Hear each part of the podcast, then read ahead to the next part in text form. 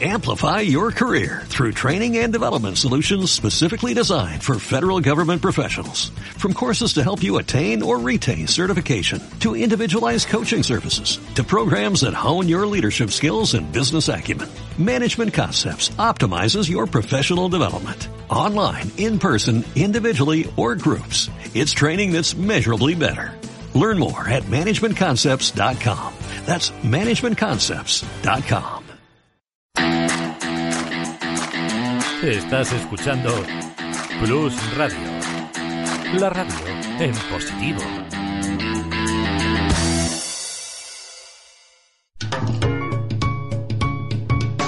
Lubricantes Total patrocina Auto FM. Lubricantes Total. Mantén tu motor más joven por más tiempo. ¿Qué tal? ¿Cómo estáis? Bienvenidos a un nuevo podcast de Auto FM. Soy Fernando Rivas y estoy encantado de compartir este ratito con vosotros. Aquí comienza Auto FM. Pues muy buenas tardes otra vez, o muy buenos días, o muy buenas noches, o muy buenos cuando tú quieras. El caso es que estés ahí, porque ya sabéis que con estos podcasts los podéis escuchar cuando os dé la gana. ¿O no es así, José? Efectivamente, en cualquier plataforma podéis escuchar Auto FM a cualquier hora, cuando mejor te venga, cuando estés trabajando, cuando estés de camino al trabajo o cuando te estés relajando. Pero ojo, el episodio de hoy es una mezcla entre relax y adrenalina. Ya lo adelanto. Eso es. Y aquí estaremos José Lagunar y un servidor, Fernando Rivas, que hoy vamos a hacer un podcast eh, muy especial porque además es una historia para mí apasionante de un eh, experto español en hidrógeno que fue un visionario y bueno, ahora lo vamos a ver porque ahora, ahora van saliendo cosas que le daban la razón, la razón que no te dieron en 2014-2015. Marcos Rupérez, ¿cómo estás? Hola, buenas, ¿qué tal? ¿Cómo estamos? Siempre un placer aquí con vosotros. bueno, pues bienvenido de nuevo al canal, bienvenido a Auto FM, Marcos Rupérez, que sabéis que, que, en cuestiones de hidrógeno todo lo que dudamos marcamos el número de Marcos y nos lo cuenta él.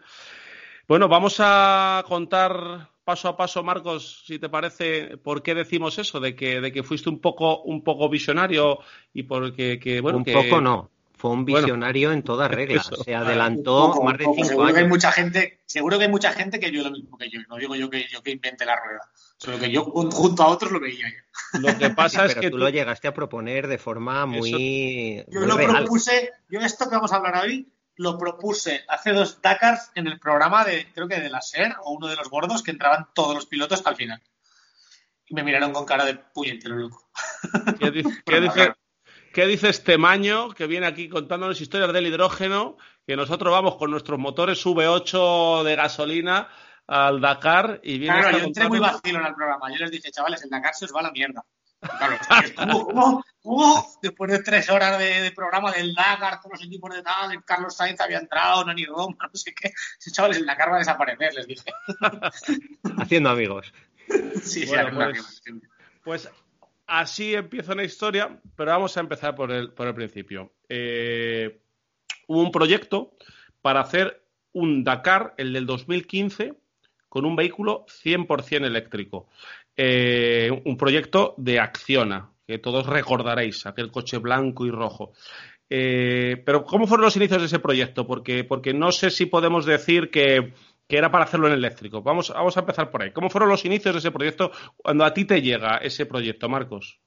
Vale, este proyecto hay que entender que Acciona es el que lo promociona como una acción de marketing. Quieren ser los primeros en ir al Dakar con un vehículo cero emisiones, que eso es lo que quieren, no dicen eléctrico desde un origen.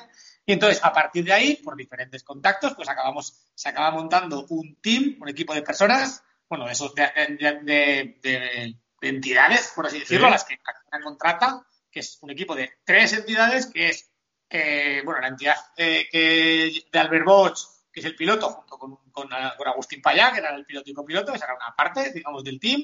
Otra parte del team era Hatton Racing, que Hatton Racing es una, es una Sí. escudería de, de coches de Dakar tradicional de toda la vida, bastante conocidos, llevan a, pues llevan a Calleja, de hecho Edu Blanco es el copiloto de Calleja, que es uno de los socios, actualmente es el copiloto de Calleja, y, y Hatton, Hatton, que es su socio, es bastante famoso. Y luego la empresa que yo tenía y que aún sigo teniendo, que se llama Kionet SL, que es una empresa pues, de ingeniería pura eh, relacionada con coche eléctrico. Entonces, cada una de las partes pues hacía Unos eran los pilotos y promotores y imagen pública, otros eran los que hacían todo lo que, toda la logística del Dakar, el chasis del coche, etcétera, y luego sobre mi equipo, eh, mi socio y mío, el equipo que teníamos, recaía todo lo que fuera rarito. En plan, rollo, me, lo que vamos, cero emisiones va a ser por vuestra culpa, ¿sabes? Era, la, frase, ¿no? Y Digamos entonces, Marcos, que todos, todos eran pidiéndose a vosotros, ¿no? Queremos un coche que corra, que frene, que vaya bien por el sitio, que tenga autonomía, etc, etc, ¿no? todos pidiendo y vosotros menos lo de que frene, que se lo pedían a Hatton Racing, el resto sí. y, además, cero emisiones. Cero emisiones, claro. Nosotros éramos encargados, por así decirlo, de la propulsión del vehículo, ¿no? Motor, batería, pila de combustibles, depósito, todo lo que llevara. Entonces, nosotros, Acciona nos vino, eh, y mi papel en el equipo era un poco ese, ¿no? Mi papel era, pues, mi papel era un poco el de coordinar la parte de ingeniería, ¿no? y ¿sabes? Un poquito para, coordinar toda la parte de ingeniería de, eléctrica. No, no, claro, la parte, había una parte de ingeniería de Jatón, que era pues el diseño del, del chasis tubular para que la FIA lo pasara. Eso no lo coordinaba yo, obviamente. Correcto, sí, lo, que se eh, amoldara las especificaciones eh, reglamentarias para, participar en ese tipo de, competición. Pero primero, Marcos, presentasteis un modelo ya de hidrógeno. ¿Por, por qué presentasteis claro, tecnología? El tema es que a nosotros nos llegó el proyecto así, Nunca jamás había habido un coche cero emisiones en el Dakar. Previamente había habido un híbrido de unos franceses, pero un híbrido al final, pues gasolina, igual no llevaba casi eléctrico. Y que y a nosotros vino ese proyecto y nos vino porque éramos expertos de hidrógeno. Y nosotros dijimos, vale, cero emisiones, Dakar. Hablamos de una carrera en la que hay que hacer mil kilómetros al día por dunas. O sea, eh, hace falta una autonomía desmedida, desmedida porque por dunas implica que es que por carretera tienes que tener 2.000 de autonomía para que por dunas haga 1.000. Y entonces dijimos, bueno, esto, a todas luces en eléctrico es una locura eh, y tiene que ser de hidrógeno. Entonces hicimos todo un diseño, un prediseño, pues buscamos una pila de combustible, planificamos cómo cabrían los depósitos, era un camión, un, coche bien grande porque lleva 20 kilos de hidrógeno, eso es un montón de hidrógeno. Un coche de calle como un Toyota Mirai debe llevar 6 kilos, para que me entiendas, o 5. Eh, entonces, eh, y diseñamos todo un sistema, prediseño, pues básicamente era un Excel con cuatro proveedores y un PowerPoint, tampoco te creas que hay un diseño más centrado, ¿no? Más allá de que es viable, estos proveedores harían falta, hemos hablado con ellos, tiene un coste aproximado de esto, vamos a presentárselo a la ASO, la ASO, para los que no lo sepan, es la organización que organiza el Dakar y el Tour de Francia y otros eventos, es una macro organización de eventos de estas con mucho dinero. Y fuimos a la ASO, a los directivos de ASO, y dijimos, vale, esta es nuestra propuesta, queremos correr con un coche de hidrógeno, tener en cuenta que, que el Dakar es un sitio muy tradicional, entonces en general, tú no tienes que ir con ninguna propuesta, pagas y vas. Pero claro, cuando vas a ir con un hidrógeno, pues te reúnes con los jefes, ¿no? Por así decirlo, para decir, ¿me vas a dejar o no me vas a dejar? Entonces, ¿qué pasa? Que también el proyecto era con mucha prisa, era un proyecto en el que el coche había que hacerlo en siete meses. Eso, eso, eso, recuerdo que hemos hablado en alguna ocasión ya contigo. Eso lo hablamos en algún te, llegó, te llegó el proyecto eh, encima de esa envergadura para hacerlo en medio año. Sí, sí, Por eso se lo contrataron a un español y además Maño. Eso es, tal cual. Yo los españoles. O sea, los españoles no hacemos las cosas tan finas como los alemanes, pero en seis meses a ver qué alemán te hace un coche. ¿eh? El alemán directamente, directamente no te lo hace y vosotros os remangasteis y dijisteis para adelante, ¿no? Eso es. Un alemán te dice y coño, ya está, punto. Entonces, el caso es que al final nosotros presentamos el hidrógeno, pero un lado por los plazos y por otro lado porque la es un sitio muy conservador dijeron que, básicamente su respuesta fue no os podemos garantizar que os dejemos correr con este coche. Porque no, estamos acojonados, no sabemos lo que es el hidrógeno, eh, no tenemos ni idea, igual no os dejamos al final. Entonces, claro, el sponsor no os podemos asegurar, dice, pues voy a poner el dinero con un coche y igual no nos dejan correr, estamos locos. Una cagada, claro. Y entonces, pues ahí es cuando el coche se recondujo a un diseño, a otro, otro prediseño eléctrico que se volvió a presentar a la ASO y la ASO dijo, venga, va, esto sí. Y entonces a partir de ahí empezamos ya a desarrollar el coche como tal, el diseño ya más de detalle, por así decirlo, del coche, o sea, ejecutarlo y luego fue una carrera, ya ese coche fue el que fue. Es el coche que es conocido por ser el primer coche eléctrico del Dakar de, del Dakar de 2015 de acción. Y gracias a una ingeniería 100% española. Pero, ¿qué pasó realmente con este coche que al final os dijeron que tenía que ser eléctrico en vez de, de hidrógeno? ¿Cómo terminó la carrera? ¿Qué pasó ahí? Bueno, ese coche fue una, pues fue, por los plazos fue una maldita locura y entonces, una locura absoluta y, conseguimos llegar al Dakar con un coche que funcionaba pero poco más. O sea, que ya, esto A es tirar en piedra participar. contra mi tejado, pero claro, es que el ingeniero que te diga que en seis meses va a hacer un coche fiable para el Dakar, simplemente teniente, me da igual que sea mm, marciano, ¿sabes? Teniente, es imposible, que no hay tiempo para probarlo. Entonces fuimos al Dakar con un coche que, que funcionaba, o sea, que se movía y iba a 100 por hora y hacía cosas que parecía un coche, pero que realmente era un co- no era un coche, era un prototipo cero fiable. Imagínate ir al Dakar con eso. Y, y logramos hacer tres etapas, eh, lo cual fue un éxito rotundo, porque fue como, hostia, hemos llegado el coche tres etapas. O sea, se ha demostrado que, que un coche eléctrico puede hacer algo con el Dakar, ¿sabes?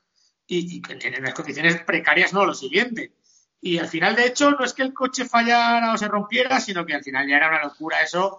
Llevamos tres días sin dormir y fue como, oye, pa- al, al final, o sea, a la velocidad que llevamos de curro y de no dormir, es imposible que hagamos 13 días. Marcos, cinco. Pero aparte, aparte, esa concepción vuestra inicial en hidrógeno eh, ya os, os dificultó un poco el adaptarlo a eléctrico a última hora, Ah, ¿no? sí.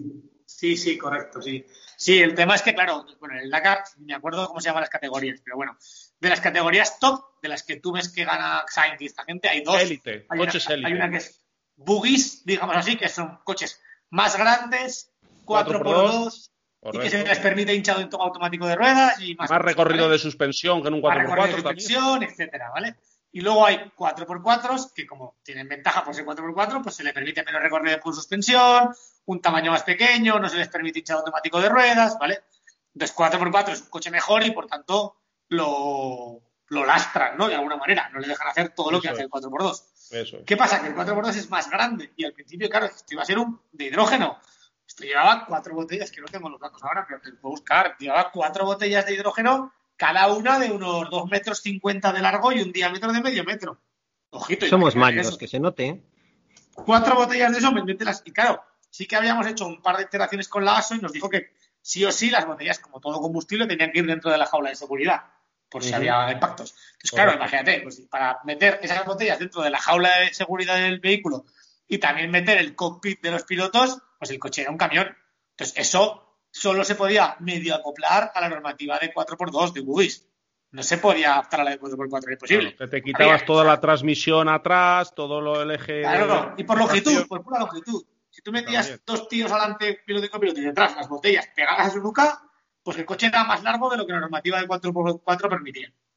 Sin más. Entonces se hizo en 4x2, nos inscribimos en el Dakar, o las primeras inscripciones, esto lo lleva Jatón, no sé cómo fue, pero las primeras inscripciones por diseño se hicieron ya con el 4x2 y ya se continuó con el 4x2, lo cual no tenía ningún sentido, porque si hubiera sido originariamente 4x4, se habría puesto claramente eh, 4x4, si hubiera sido eléctrico desde el principio.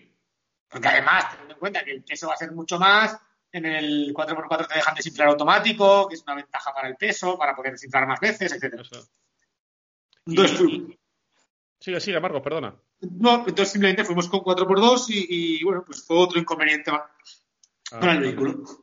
Y ahora vamos a, a- a analizar eh, por qué el cambio de rumbo ese eh, que ha dado la ASO, eh, desde que tú te sentaste con ellos allá por 2015, que están 14, pensando... esto fue 14, en 2014, Julio están 2014. En junio del 14, porque eh, eh, la ASO está pensando ahora, o eso nos han dicho en, en, nombre de su, de su eh, presidente, de su eh, director de carrera, David Castera, eh, o Castera, creo que se pronuncia, están pensando ahora que en el 2030 al menos los camiones y los coches élite, como decía Marco, los coches que vayan a correr el Dakar para ganarlo, sean de hidrógeno. ¿Por qué ese cambio de rumbo total, Marcos? Bueno, a O- ver, o- es que ¿O qué crees tú? Porque imagino que tú no lo sabes porque no estás en la ASO, ¿no? Que no, no. no La la duda, estoy- la duda ofende. La duda ofende. te- ¿Tú, ¿Tú te crees que se presenta un maño en el verano del 2014 a decirles que hace falta hacerlo de hidrógeno y se les va a olvidar? Es que yo me imagino esa reunión y, te- bueno, eso no se les olvida a los directivos de la ASO en la vida. Y O sea, per- perdóname la broma, ¿eh? Cuéntanos ahora tu opinión. Hombre, a ver, también esto era- en aquella época no era, no era una opción tan obvia. Yo creo que no es que yo les haya inspirado, pero en aquella época ni, ni, ni- se les ocurría eso. Era como una marcianada que les proponíamos súper loca. Y luego con el tiempo de esa marcianada, y muy probablemente de que todo el mundo les ha dicho eso, porque es lo obvio, es que claro, el mundo en que te pones a investigar es lo obvio. Nosotros hicimos el eléctrico, era una puñetera locura, eso era inviable. Cambiarle la batería tres veces por etapa o cuatro y, o cargarlo tres veces o cuatro por etapa. Estamos locos. Una hora cada, y encima una hora de carga, ¿sabes? Eso no es operativo y pierde el espíritu del Dakar con un eléctrico. Y no se puede, y es otra carrera. Entonces, ¿qué pasa? Que, pues que de alguna manera, ¿qué les, yo, yo, yo, yo fui ahí, yo propuse un hidrógeno porque técnicamente era lo más viable, acabamos en un eléctrico, viví lo que era hacer un eléctrico en Dakar de primera mano, y después de aquello, el proyecto, de hecho, continuó sin nosotros, sin la ingeniería, y continuó Hatton Racing con Acción a solo. Y dos años después lograron hacer el Dakar, pero yo sé de buena mano que lo lograron hacer, pues eso, no un equipo coche competitivo, sino sufriendo. Sufriendo por las recargas, por todo, como un reto en sí acabar el Dakar de la hostia con un eléctrico, ¿vale?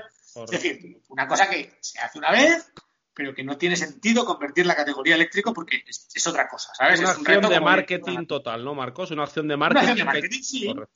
Nosotros Sí, tuvimos porque- que currárnoslo mucho, luego Hatton Racing se lo tuvo seguro, currar un huevo para continuar y acabar el Dakar. Entonces, eso no se ha vuelto a hacer y de hecho no he vuelto a ver un coche eléctrico. Entonces, yo a partir de aquella experiencia y bajo mi visión, claro, yo no soy nada dakariano loco, yo soy un tío que, pues, que ya sabéis, ya me conocéis, tan pronto estuve casi como en Copa América de velera, más o menos, y no en Copa América, digo Copa América para que la gente entienda, pero en Imoca de vela, que es parecido a una cosa, y luego en coches, entonces tengo una visión periférica en la que cuando salgo de un sitio, sin prejuicios, les digo, tío, tenéis que hacer esto, si es que está ahí, esto no tiene ningún sentido. Entonces, a partir de aquello me fueron llamando, pues igual que hablo aquí, que hablo en muchos sitios, y yo siempre decía, a ver, es que el Dakar, si se quiere convertir a algo cero emisiones, tiene que ser a hidrógeno, y punto. Y luego mi discurso con el tiempo fue cambiando, viendo todo el- lo que está sucediendo en el sector automotriz, a nivel marcas, que, las marcas van por eléctrico y punto, ¿sabes? Eh, entonces, o- o eléctrico o mínimo híbrido. Entonces, yo les decía, los del Dakar vienen alejadísimos de esta realidad, en su mundo ultra petrolhead, pero ultra petrolhead, entonces, he estado en muchas competiciones y no conozco una más petrolhead que el Dakar, eh, viven ausentes esa realidad. Y yo les decía, chicos, que el Dakar se va a acabar por una razón. Porque ningún sponsor va a poner los, yo qué sé, 20 millones que hacen falta para hacerse un equipo, para promocionar un equipo que va con motor de gasolina o diésel, si sus productos no son gasolina o diésel, es que es de puto cajón. O sea, no va a promocionar un producto que no vende, no es cuestión de ecología, ¿sabes? Correcto, Es- correcto. Tienes que, tienes que conseguir que haga un producto que venda. Entonces yo les lo que decía, cuando os decía antes que en la radio, cuando entraba al final, bueno, claro, era el pringado de esos programas, ¿no? Y estaba hablando Sainz, del jefe de equipo de yo qué sé, tal, todo el mundo, potente ahí, y al final el loco de lo renovable. Y yo les decía, chavales, el Dakar se va a acabar, o tal como lo conocimos, o va a perder prestigio o va a perder volumen de pasta. ¿Por qué? Porque nadie la va a querer poner, a no ser que os convirtáis a hidrógeno o algo similar. Eso es lo que les decía yo, y me miraban con cara de este puñetero loco que se piensa. Esto es el Dakar, nadie nos va a desbancar. Es como siempre esta, esta sensación que tiene el que está en la cresta de la ola, ¿no? Sí, la sensación sí, que pero- tenía Nokia antes de que llegaran los smartphones, ¿sabes? Pues un poco esa sensación que tenía. Ujú. se llevó el coche eléctrico como una acción de marketing. Yo no sé hasta qué punto esta declaración por parte de los responsables del Dakar de hablar ya de coche de hidrógeno en 2030, si realmente va en serio. ¿Tú cuándo crees que va a haber el primer coche de hidrógeno para correr carreras de resistencia a todoterreno de verdad? Correr. No, a ver, es que Cyril Deprez lo va a hacer en dos años, ya lo ha dicho. Hay un proyecto concreto, Cyril Deprez, los- 2023, ¿no? en el 23, pero es que este año ya va con un gasolina y sensores para, para calibrar el, el- el- el hidrógeno. Este O sea, año para, está. para nuestros seguidores más, más dakarianos, Cyril Depré, lo que comenta Marcos, va a salir con un Peugeot 2008 DKR, con aquel coche en el que vimos a Sebastián Loeb, a Carlos Sainz, un, un buggy de, con el que corrió Peugeot con equipo oficial. Y ese coche, en ese coche, ¿qué es lo que van a hacer? Cuéntalo tú, Marcos, que lo vas a contar mejor. Bueno, no, no- no conozco el proyecto de detalle, ¿eh? pero lo que van a hacer es hacer un coche eléctrico de pila de combustible y, y correr el Dakar con hidrógeno. Punto. Sea, Sí, pero bueno, me refería a que con este 2008 que corren eh, este próximo mes de enero, van a llevarlo lleno de sensores Ah, para coger sí. información, ¿no? A ver, esto es una estrategia más de marketing para ganar tiempo que otra cosa, porque los sensores, pues bueno, ya, sabrán lo que consumen. Pero bueno, la- la- la- lo que venden es que ahora mismo van a ir con un gasolina lleno de sensores como para poder prediseñar el hidrógeno. Es un poco marketingada más que otra cosa. Simplemente lo que están diciendo es que, bueno, que están en un proyecto de hidrógeno, que necesitan repercusión y que van a ir al Dakar, pero que necesitan dos años, que es lo lógico, es que necesitan dos años para fabricar el coche. ¿Y, tú crees que estarán estos coches, serán tan rápidos como los actuales coches punteros de Dakar, como los, las Toyota Hilux que hemos visto el año pasado Cuesta. a Fernando Alonso, lo- los, Mini, lo- los, los, los Buggies? eh, Yo creo que serán rápidos, pero no sé si tan rápidos. Es que no lo sé evaluar, porque claro, yo he estado en un proyecto de Dakar, pero no de los top. Entonces, como no es de los top, mi coche no iba tan rápido.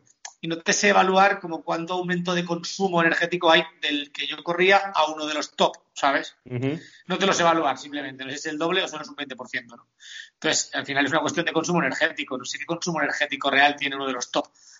Por correr puede correr lo mismo más, porque lleva un motor eléctrico. El tema es si, si el consumo energético va a ser tal que la pila de combustible va a poder darlo. Puede que sí, ¿eh? Puede que sí, porque al final un Dakar es bastante lento de media, la velocidad media de los coches no es muy alta. Sí, no es la mayor, no es la característica principal de la carrera. Estoy de acuerdo contigo que, es la, velocidad. No lo sé, no te lo sé decir si serán, pero que serán coches rápidos y espectaculares, sí, eso sé decir, que no van a ser carritos de golf, eso es seguro. Y, y, una, esa hipotética carrera, imaginámonosla en 2030 con esos coches eh, de hidrógeno, punteros, camino de, ganar el Dakar, con, con todos los top 10 drivers del, del momento. ¿Qué características tendrían esos coches? Me refiero, aparte, obviamente, de sus depósitos de combustible de pila de, o sea, de pila de combustible de hidrógeno, em, a nivel de, motor, caja de cambios, eh, ¿tendrán alguna peculiaridad diferente que, los diferencie o simplemente eh, por fuera serán al uso, la mecánica? Eh, ¿qué, es lo que más tendrán que cambiar? fuera serán iguales, obviamente, porque todos los coches hasta los eléctricos son iguales. Si, nosotros, si no le ves el humo, no se ve. Eh, ruido harán mucho menos, obviamente, porque aunque lleve pila de combustible, la pila de combustible lo único que lleva que hacer ruido es como un compresor, digamos, de aire, muy potente, ¿eh? Un compresor ventilador, para que nos entendamos. Eh, tendrán temas importantes a tratar, como por ejemplo la altura, porque la pila de combustible trabaja con aire, y al igual que los motores de combustión pierden rendimiento en altura, la pila también, y eso será interesante de ver, qué sucede en altura. Ahora el Dakar, con el Dakar en Arabia Saudita eso no creo que sea tan importante, pero cuando estábamos en Argentina aquello era importante, la altura. Y de hecho es un tema que nosotros cuando diseñamos el hidrógeno lo planteábamos como con mis socios, hostia, ¿y qué vamos a hacer con la altura? Y estamos ya pensando en cómo trucar la pila para, bueno, ciertas cosas muy técnicas. Y, y a nivel, ¿cómo es el coche? Pues el coche será un coche que llevará motor eléctrico, caja de cambios.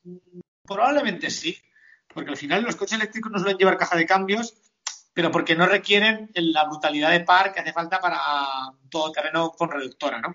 Entonces, de alguna manera, aunque lleves motor eléctrico, eh, llevar una caja de cambios con dos marchas o mínimo una reductora va bien para cuando te empalzas, ¿sabes? Eh, y luego también va bien para, para, para consumos, ¿no? Para llevar el motor siempre, al contrario que en el de gasolina, el, de, eléctrico, la mayor parte de los motores eléctricos consumen menos en proporción si van más revolucionados, ¿eh? Fíjate el cambio de paradigma con respecto al gasolina. Tienes que ir todo tirado de revoluciones para que el motor vaya más tranquilo. Eh, y entonces eso se puede conseguir con caja de cambios. Después llevará una batería de litio relativamente tamaño medio, llevará una pila de combustible que no será más que una caja negra que irá en algún sitio del coche, donde sea, que, y, unos depósitos bastante tochos de hidrógeno que se verán en cuanto quites la carcasa, porque llevará unas botellones, unas grandes bombonas, será lo que más se verá, llevar unas bombonas de 200, 300, 400, 500 litros de hidrógeno, de fibra de carbono, y, esas bombonas alimentarán a la pila de combustible. Ya nos has contado que el coche, aunque por fuera a lo mejor no cambia tanto, en realidad sí que cambia con la bueno, con esta supuesta llegada en 2030 del coche de hidrógeno al Dakar. Pero la carrera en sí tendrá que adaptarse a estos coches, al tema de sus autonomías, de sus prestaciones y lo que más me llama la atención, ¿cómo va a llegar el hidrógeno a las asistencias para realizar ese repostaje? Bueno, lo del hidrógeno no es ningún problema, porque si, quieres te devuelvo la pregunta, ¿cómo llega ahora la gasolina a la asistencia? No hay gasolineras, ¿eh? Tampoco hay, camiones con gasolina en la casa, ¿sabes? Pues habrá camiones con hidrógeno, ¿no? no es un problema porque... Lo que pasa es que ahí, ahí se rompería un poco, a no ser que esos camiones también fueran a hidrógeno, se rompería este idilio del arcero emisiones en la carrera del Dakar. Sería solo postureo. vale, es que ahí está, esa, mira, a ese mismo reto, a esa misma pregunta nos enfrentamos ya nosotros en su momento, porque era como, vale, aquí esto es la pescadilla que se muerde la cola. Eh, mm, cuando nosotros lo hicimos eléctrico, decimos, vale, el coche es eléctrico, pero los camiones no son eléctricos. Nosotros llevamos tres camiones también. Eso es una cosa complicada de gestionar mediáticamente y técnicamente. Ver qué es lo que realmente puedes hacer, ¿sabes? Eh, no sé, eso es muy complicado saber cómo sería, pero, pero realmente el suministro de hidrógeno iría de alguna manera en camiones. Eh, la generación de hidrógeno se podría hacer in situ se podría generar y llevar hidrógeno verde. La autonomía de los vehículos dependería bastante de cómo quisieran configurar los vehículos, ¿no? Porque se podrían llegar a configurar vehículos que hicieran toda la etapa sin recargar gasolina, como los de ahora. Pero entonces sí que quizá cambiaría el aspecto porque sería una especie de camioncete de botellas pequeño, ¿sabes? porque, a ver, llevan botellas. no sé decirte ahora, es que estaba buscando, estoy en mi ordenador buscándolo mientras hablo, ¿eh? pero no sé dónde lo tengo, pero no es para enseñarte el tamaño de botella que llevaría esto. Pero son tochas las botellas, o sea. Y entonces, si quieres que haga toda la carrera eh, entera sin recargar, pues llevas unos botellones bastante guapos, ¿sabes? Y, Habría que verlo. ¿Y los, los pilotos? a la hora de la conducción, eh, eh, estos coches tendrían, al igual que cualquier vehículo eléctrico, ¿no? Porque es un vehículo eléctrico, un par gigantesco, ¿no? Con lo cual tendrían ese, ese, ese punto de ventaja para las dunas que necesitas ahí una potencia instantánea importante. Sí, pero también tendrían más peso. Por un lado ventaja, por otro desventaja. ¿eh? Eso sí. Sí, sí, el par el mismo existe. Al final es un motor eléctrico. a nivel performance de eléctrico, pues sería lo mismo que un eléctrico. Porque al final es un motor eléctrico. Lo único que llevas es un range extender, como se dice ahora, de pila de combustible. Entonces, el coche es un eléctrico, ¿sabes? La verdad es que lleve un range extender de, pila de combustible. No sé, ¿sabes? Y, los, y, los, equipos, a la hora de logística e infraestructura, entiendo que tampoco modificaría mucho, ¿no? En la hora de, trabajarlo, eh, y quizás incluso menos, ¿no? Porque la mecánica sería menos compleja que un potente V8 de combustión. Bueno, pero estaría la pila de combustible que es más, es más complejo que un eléctrico, ¿eh? Ajá. Para que nos entendamos, es más complejo que un eléctrico. Y lo, que no sé si, si, digo una tontería, si te pregunto que si uno de los elementos que más eh, se van a encontrar estos vehículos les puede afectar mucho, que es el polvo. Eh, mm, bueno, obviamente una pila de combustible no puede tragar polvo. Es bastante sensible a eso, pero bueno, eso tampoco me, preocupa. Es, un filtro. A un motor de gasolina le entra un poco arena también y revienta, ¿eh? O sea... Sí, sí, sí. Lo que a, un, es que a un diésel le, tú, le quitas el filtro, le echas un puñadico de arena, los polvoreas y se para, ¿eh? Sí, o sea, vaya todas las camisas, o sea, no, no es especialmente sensible a la pila de combustible, ¿me entiendes? Parecido. Si le echas arena, pues claro, las revientas también, sí. Y otra cosa que, se me viene a la cabeza y que incluso he sufrido en mis propias carnes con algún eléctrico, no de pila de combustible, es el, calor, el calor acumulado en zona de baterías que, produce algún, algún fallo motor. Esto también tendría que ser una cosa, la refrigeración de todo su sistema de mecánico y de batería y demás, em, tendría que, que, estar bien, bien estudiada. La refrigeración normalmente de los eléctricos Mm, en principio es bastante más fácil que la, que la de un, gasolina, ¿eh? Pero lo que pasa es que, claro, depende. Claro, es que cuando vas a Dakar es otra cosa. Cuando tú estás hablando de un coche de calle, pues, pues todo está muy optimizado a costes. Pero tú vas al Dakar y ponerle una refrigeración buena no.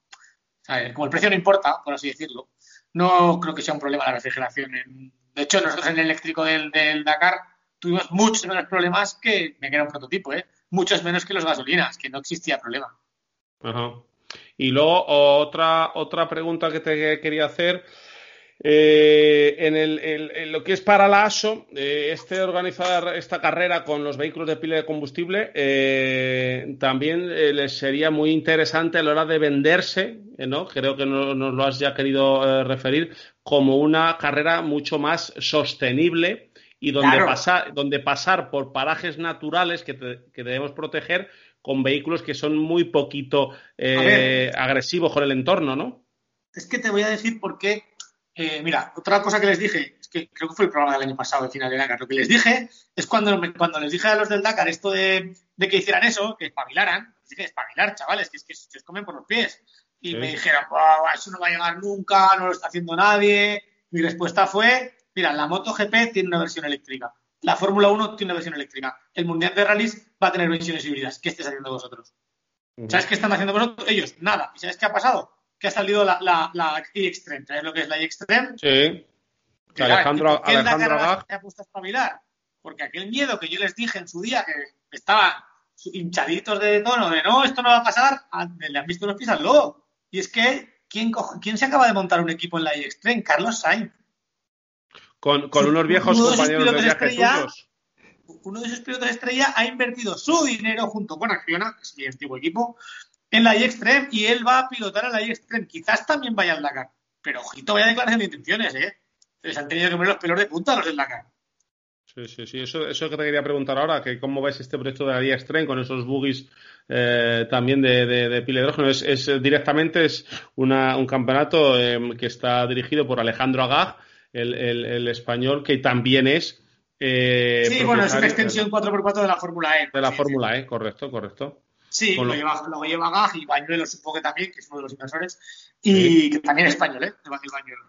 Uh -huh. Y eh, bueno, si yo fuera un fanático del Rally Ride, como mis amigos, tengo un grupo de, de, de, WhatsApp que se llama el Dakar de Vapor, que lo puse yo el nombre porque son colegas míos de rollo dakariano, Sí. Que, que, les encantan los coches de gasolina y punto más. Yo le puse carga de vapor porque son más antiguos que el, que el vapor.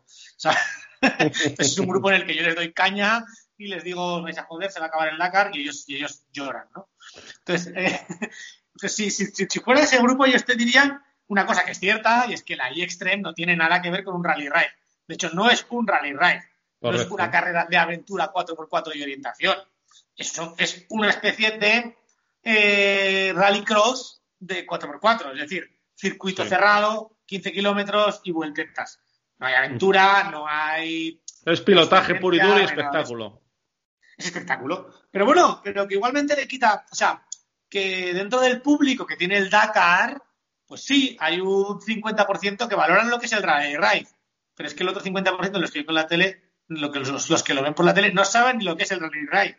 Y la iExtreme les va a parecer lo mismo.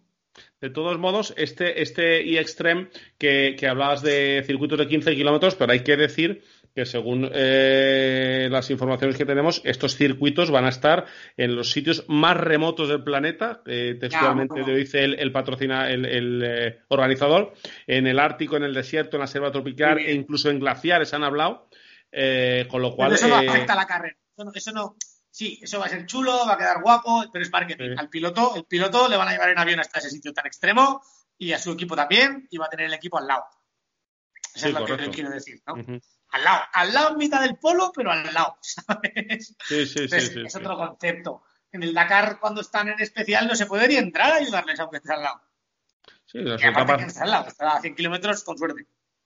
De. Es, Ajá, es otro eh... concepto es otro concepto, pero que llega con fuerza en ese equipo Acciona que decías, eh, Marcos, que además de Carlos Sainz está nuestra, nuestra piloto número uno femenina de, de, de motos, también del Dakar, pluricampeona de, de, trial, Laia Sanz.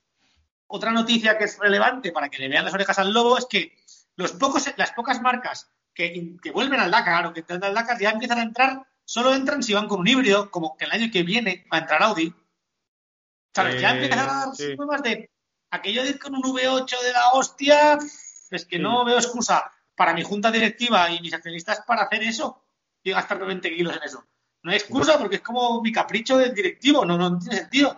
Si todo lo que vendo es eléctrico, híbrido, no sé qué, voy a ir con un V8 al Dakar. No, no, no, no, no, es, no, hay, no hay sentido lógico para hacer eso, ¿sabes? Entonces no lo hacen las marcas. Entonces el Dakar está viendo eso, está viendo un lack of, como se diría en inglés, un lack of sponsors, ¿sabes? Un, me faltan sponsors que quieran poner V8, ya nadie quiere. Entonces, o me reconvierto o muero. Y entonces, han empezado, entonces habrán consultado a expertos para mí, a otros, y les habrán dicho lo mismo que yo les dije yo en su día. O hidrógeno o nada, ¿sabes? Y ojo, y ojo con el con este Extreme E, que ya se, se están oyendo marcas como Bentley, como Cupra, y eh, incluso eh, Lewis Hamilton, el eh, siete veces campeón del mundo de Fórmula 1, tiene su propio equipo, que parece que Sebastián Loeb, el que fuera nueve veces campeón del mundo de rallies, va a ser uno de sus pilotos. Y cuidado porque, bueno, pues eso es lo que tú dices, está sonando un montón de, de marcas y que Hombre, Dakar... Porque, ¿sabes qué pasa? No solo pasa que sean eléctricos, pasa que el, AG este pues, ha montado un modelo de negocio en el que, como lo montaba de nuevas, pues ha intentado eh, anular o mejorar todos los vicios o impedimentos que tienen las antiguas. Es decir, pues ha intentado que sean eléctricos, eso ya de puta madre, ha intentado innovar en un montón de cosas, que si esto de que los seguidores votan, que si hay carrera virtual, que si además eh, a los equipos limita mucho el que el presupuesto se vaya de madre. Entonces, ha hecho un trofeo, como él era nuevo en el sector, con el eléctrico uh -huh. y con este, pues lo que ha hecho es hacer una oferta adecuada a los sponsors, y todos los sponsors le llueven. ¿Por qué? Porque les ha dado blanco y en botella lo que quieren. Y el Eccleston, uh -huh. Lo único que hace es decirle, esto es la Fórmula 1, si quieres aquí vienes y me la chupas, entre comillas, o si no, ni vengas. Pero claro, las marcas llegan a un punto en el que dicen, eh, que te la chupe otro, déjame en paz, yo me voy con uno que realmente me trata bien, me pone las condiciones que yo necesito, me da una, y me da al final lo que busca una marca, que lo que busca una marca en una, patrocinando una carrera es repercusión mediática, la máxima posible con el mínimo dinero. Y eso es lo que le intenta ofrecer. Y ojo que este último Dakar en el que ha participado Alonso, quitando los que somos muy, muy aficionados al rally, eh, la, inmensísima mayoría de la gente que ha seguido la edición con Alonso la ha seguido por Alonso. Y ya no solo a nivel de españoles, sino incluso a nivel global, el Dakar llevaba años, si es que lo había tenido alguna vez, eh, un seguimiento mediático tan grande porque al final los seguidores o los que han visto el último Dakar, un porcentaje muy grande de ellos, estaban viendo a Alonso. Y ahí pues está jugando, yo creo que muy bien las, las fichas para no, o sea, dar una oferta diferente, otra tecnología diferente, pero sobre todo está moviendo muy bien el hecho de llevar figuras y que todo tenga personalidades famosillos. Figuras, y además figuras de otros sectores, si te das cuenta. Por ejemplo, ¿por qué la gente del Dakar porque va a Alonso? Tío, porque es un piloto de Fórmula 1 que conduce un coche que va a dos centímetros del suelo y, a 700 por hora y de repente está conduciendo un coche que va a un metro del suelo como, hostia, este tío cara aquí, ¿sabes? Que vas un pro de la hostia. Es como, pero este tío cara aquí llama la atención, es algo curioso, es algo diferente es algo llamativo, es algo innovador, solo el hecho de que esté ahí. Y la Fórmula 1 carece de eso, es que es una monotonía absoluta. La gente la ve por tradición. Y parece que hay, te, vamos a, te vamos a tener que, pedir, Marcos, que nos hagas de enviado especial, porque ahora el 18 y 19 de diciembre, no sé si lo sabes, hay unos test colectivos para que varios pilotos eh, prueben estos buggies de la Extreme E en Alcañiz, ahí en Aragón. Ah, no lo sabía. Pues, eh, pues eh, ahora del el 18 y 19 de diciembre hay unos tres colectivos en el que bueno pues van a estar los coches y van a bueno no se sabe todavía oficialmente qué pilotos habrán eh, pero estarán pilotos de primer nivel. Se habla de Nico Rosberg que también es propietario de un equipo que fuera campeón del mundo de Fórmula 1 ah, si tenéis, pase y queréis que os vaya a hacerlo pues decírmelo. Ahí, ahí, vas a tenerlo porque ojo que la Extreme E no es un proyecto a largo plazo eh, que ya empieza en marzo en Arabia Saudí, o sea que es un, un, país encima donde, donde, también el Dakar habrá estado en enero, en marzo está la Extreme E, y eh, hablar que los buggies son todos idénticos, eh, se denomina el, modelo Odyssey 21 y es un todoterreno, obviamente, eléctrico de 550 caballos y 1.650 kilos de peso. Es que que sean todos iguales es parte del modelo que Agaja ha puesto, que es atractivo para las empresas las empresas al final, el que sean todos diferentes, pues claro, si quieres ganar tienes que meter un montón de dinero. ¿Y qué van a hacer? Meterlo, claro, porque no se va a meter Audi para perder. Pero si se lo pones a todos iguales, vale, puede parecer más aburrido, pero a las marcas en realidad les mola, porque dicen, vale, la tecnología es de otro, pero yo me gasto un 1% de dinero. Es que ojito, ¿eh? Que eso es muy atractivo para las marcas. Y también el propio espectáculo, ellos a nivel mediático, cómo van a vender que ahí son las manos las que van a hacer que un coche esté delante de otro y punto. Que eso también para el espectador tiene su... Para el espectador sí, pero eso para la marca es malo. Eso lo tienes que ocultar un poquito. Si te fijas, tampoco dicen tanto que las coches son todos iguales. ¿Por qué? Porque, claro, las marcas no quieren decir eso. Sí, eso no, es vendible luego como marca. eso lo tienes que medir muy bien y lo miden muy bien. Porque le dejan ciertos eh, nichos de, cambio, ¿no? no sé qué nicho le dejan de programación. El motor en la, en la Fórmula E lo van cambiando, ¿no? Al principio nada y creo que ahora pueden poner el motor. Ahora, ¿sabes? Ciertas cosas les dejan tocar y, lo van limitando para que, por supuesto, limite, pero para que cada marca pueda mostrar que su ingeniería hace algo, ¿sabes? Y luego otra de las cosas interesantes de este campeonato es que han tirado de muchísimo piloto mediático. Hablábamos de, campeones como Sebastián eh, Loeb o Carlos Sainz, eh, que yo sepa ya hay dos, dos mujeres, eh, la española Laia Sanz y la británica Jamie Chadwick, que también ha corrido en fórmulas, no en todo terreno, pero no deja de ser mediática. También se habla de Billy Monger, el, joven eh, británico que lamentablemente perdió las dos piernas en un accidente en la Fórmula 3 eh, y que sigue compitiendo. Con lo cual, también ese perfil, como dices tú, eh, de, mediático hace que el modelo de negocio pues, sea muy, concreto. Agaj y su equipo, o los que sean, trabajan muy bien. Mira, yo cuando hice, yo hice el MBA al Instituto de Empresas en Madrid y mi compañero de mesa durante bastante tiempo es un tío que me acuerdo que, que era el que era el el asistente personal de Agaj, cuando empezaron con la Fórmula E. Pero en aquella época yo lo hice esto en 2000, bueno, ni me acuerdo, 10, 11. Entonces estaban como la Fórmula E moviéndose y me decían, no te imaginas la cantidad de pasta que se gasta la gente esta en promocionar, en ir a ciudades a preguntar, en ir a equipos, en ir a, en ir a pilotos. Entonces lo hacen muy bien, porque tú te crees que la Fórmula 1 hace eso, ¿no? La Fórmula 1 hace, va a que le esperen, ¿sabes? Es parte de la Sí. ma- manera de ser, ¿no? Ellos, Fórmula E sabe que que ganaste esto y que coño, que al cliente hay que tratarlo bien. Y está aplicando el modelo Amazon, para que nos entendamos, a la competición. Joder, pues si estos son los sponsors, tengo que tratarlos bien, tengo que ir a buscarlos, tengo que hacer labor comercial. No tengo que dar por sentado que van a venir como hace la Fórmula 1, ¿sabes? Y eso es lo que lo hacen muy bien. Sí, eh, aunque también hay que decir, Marcos, que, que la Fórmula E empezó con una gran cantidad de marcas, empezó con una, con una fuerza terrible, parecía que se iba a comer la Fórmula 1, pero sigue siendo el campeonato reine eh, la Fórmula 1, no acaba de llegar. Seguirá, siendo, y seguirá siéndolo mucho tiempo. Y, y- y- y eso que estamos en una, en una etapa un poco aburrida y que las carreras seguro que están en, en récords de poca eh, audiencia por, por el siempre pasa cuando un equipo arrasa como ha sido Mercedes en estos últimos años y ya hay eh, equipos que han, eh, se han planteado dejar el eh, o que han hecho oficial que dejan el campeonato como BMW como Audi con lo cual bueno esto está bien planteado está bien dirigido pero a lo mejor es son proyectos a un poquito Bueno, más de largo plazo Yo digo ¿no? que está, que está bien planteado en origen, ¿eh? que eso lo hicieron al inicio. Ya como lo han gestionado, no te lo digo. Yo te digo que eso lo hicieron muy bien cuando empezaron. Y que ahora con la Fórmula E Extreme también lo están haciendo muy bien. El lanzamiento, el, antes de lanzarlo aquí, hablamos con todo el Dios, que todo el mundo que, que pudiera querer estar aquí lo sepa, ¿sabes? Y, y algunos saltará, ¿no? Es labor comercial pura, ¿sabes? Se lo contamos a todos los pilotos que se nos ocurra para ver si alguien Sainz de repente dice, ah, pues mira, pues yo sí. Pero claro, si no se lo cuentas a todos, nadie va a venir, ¿sabes? Luego ya gestionarlo, pues claro, obviamente pues la Fórmula E pues es menos espectacular en principio que la Fórmula 1. Al final, la reina es la reina, que es los que más corren, y corren más los Fórmula 1, ¿sabes? Lo que hay. Pero ojo, ojo con el periodo de maduración de una tecnología. Marcos, tú presentaste a la gente del Dakar en 2014 lo del hidrógeno y ahora, unos años después, se despachan que para el 2030 todo necesita un periodo de maduración y siempre es muchísimo más largo de lo que todos nos imaginamos. Hay quien puede Sí, pensar claro. que, que los locos de Google tardaron tres años en hacerse multimillonarios y nada más lejos de la realidad. Dejaron de No, perder no, dinero década y pico después de haber arrancado. Así que yo creo que todas estas nuevas competiciones, sobre todo que van a favor de viento en cuanto a sostenibilidad, ecología, eléctrico, simplemente necesitan que vayan madurando poco a poco, poco a poco seguir haciendo ese match entre el consumidor, el, el espectador y la propia carrera y llegará un momento en el que tendrán un papel muchísimo más preponderante del Ya. que tienen ahora. ¿eh? En el mundo actual nadie se puede dormir. No existen los lideratos absolutos como existían antes. Entonces,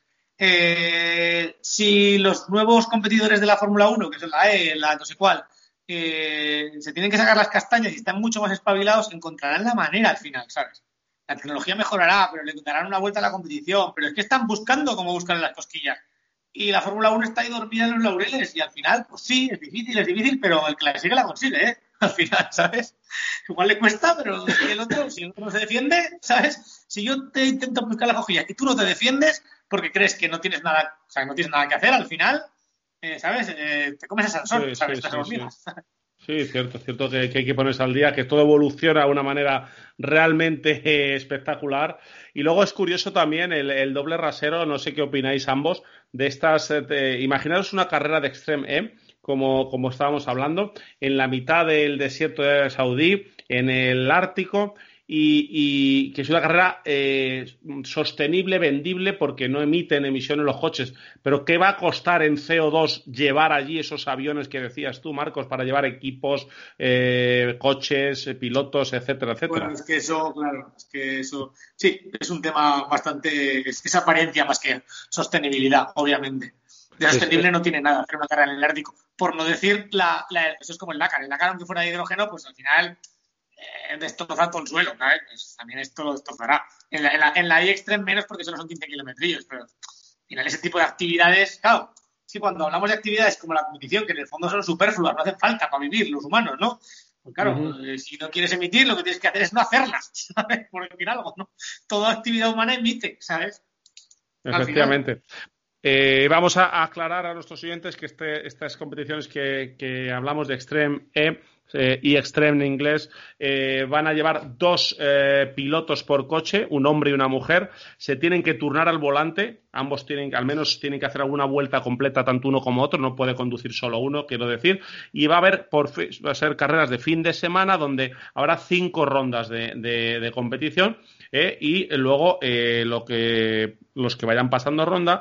El domingo habrá dos, dos semifinales con eh, los tres primeros eh, en una semifinal 1 y los otros eh, tres siguientes en la semifinal 2. Y la final, con un nombre muy, muy show, Crazy Race, será la final donde en esa Crazy Race los que se clasifiquen, el orden de esa parrilla final vendrá determinado por los que tengan más apoyo de los fans. Es decir, la gente a través de redes sociales colocará la parrilla con los que se hayan clasificado eh, la parrilla final que se correrá el domingo. O sea, todo mucho show y bueno, pues un evento que tendremos que ver cómo se desarrolla, pero que, como dice Marcos, si no se atan los machos el resto, eh, puede, puede tener eh, mucho, mucho éxito. Bueno, Marcos, Marcos Rupérez, lo que queríamos... Te voy a hacer una última reflexión. Dale. Después de buscar mucho en mi ordenador he encontrado datos. Te voy a dar unos datos antes del final. Te he prometido datos de botellas, ¿verdad?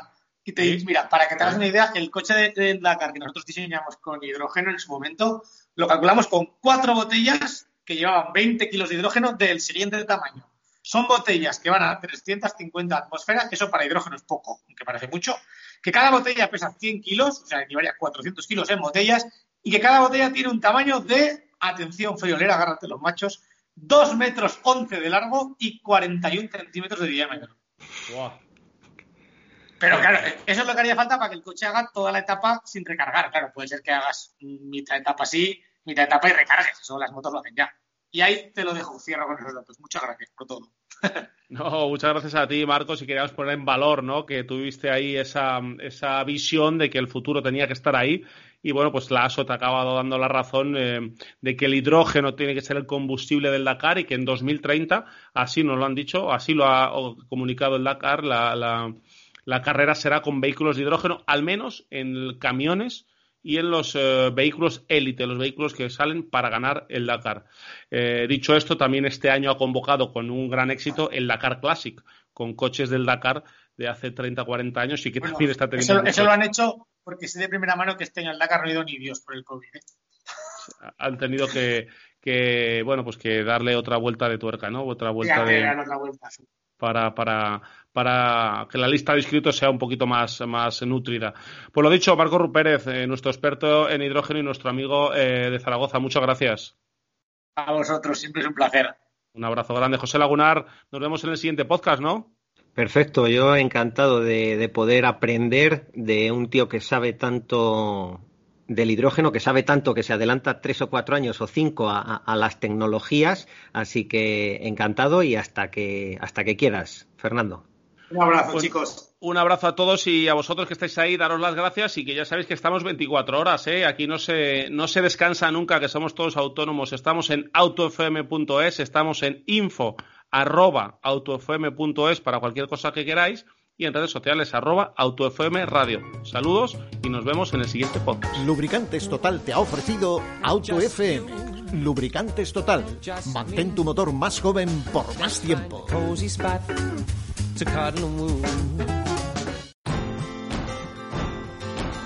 Cuando se instala una silla de coche para niños con Isofix, se ocupa parte de la plaza central hasta hacerla inutilizable.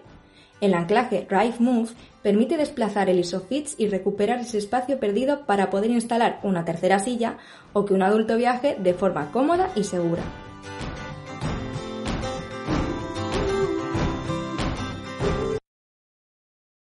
Amplify your career through training and development solutions specifically designed for federal government professionals. From courses to help you attain or retain certification, to individualized coaching services, to programs that hone your leadership skills and business acumen, Management Concepts optimizes your professional development. Online, in person, individually, or groups. It's training that's measurably better. Learn more at managementconcepts.com. That's managementconcepts.com.